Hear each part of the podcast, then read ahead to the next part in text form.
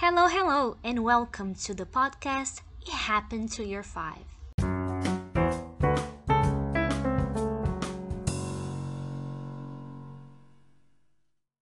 Welcome back to another episode of It Happened to Year Five. Today, we're gonna listen to Isa's stories, the most painful thing ever. Hope you enjoy! The most painful thing ever. I went to the hospital with my mom, dad, and my brother to take blood. My dad went with Lucas and my mom went with me.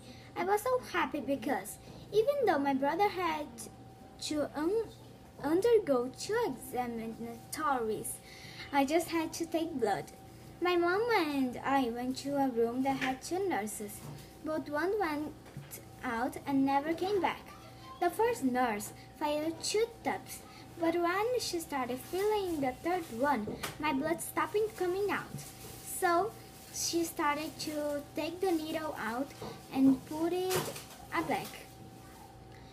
And at a certain time, she took it and put it in another part of my arm. It hurt a lot. I cried a little and I was so nervous. I was a little scared for no real re- reason, but I was. But in the end, all these actions from the nurse didn't help at all because we didn't manage to fill the whole tub. So we went to another room with different nurse.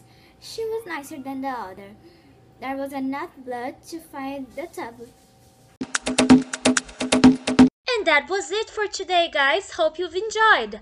Don't miss the next episode of our podcast.